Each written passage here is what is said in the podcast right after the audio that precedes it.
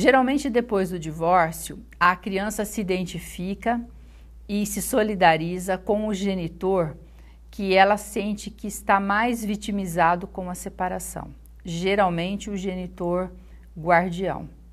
E a criança se alia a esse genitor na intenção de confortá-lo, na intenção de não desagradá-lo de forma alguma. E a criança, ela começa a ter esse pacto de lealdade que é inconsciente, mas ela vai cada vez mais sentindo a necessidade de agradar o genitor que está com ela. Quando o genitor guardião percebe que a criança está tendo esse movimento, a criança começa a ser manipulada e usada para benefícios do genitor guardião. Então, por exemplo, o genitor que já está vitimizado se faz mais de vítima ainda.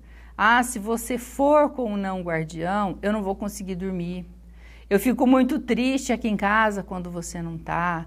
Eu fico sofrendo. A criança começa a ter uma crise de fidelidade e começa a negar a sair para convivência com outro genitor.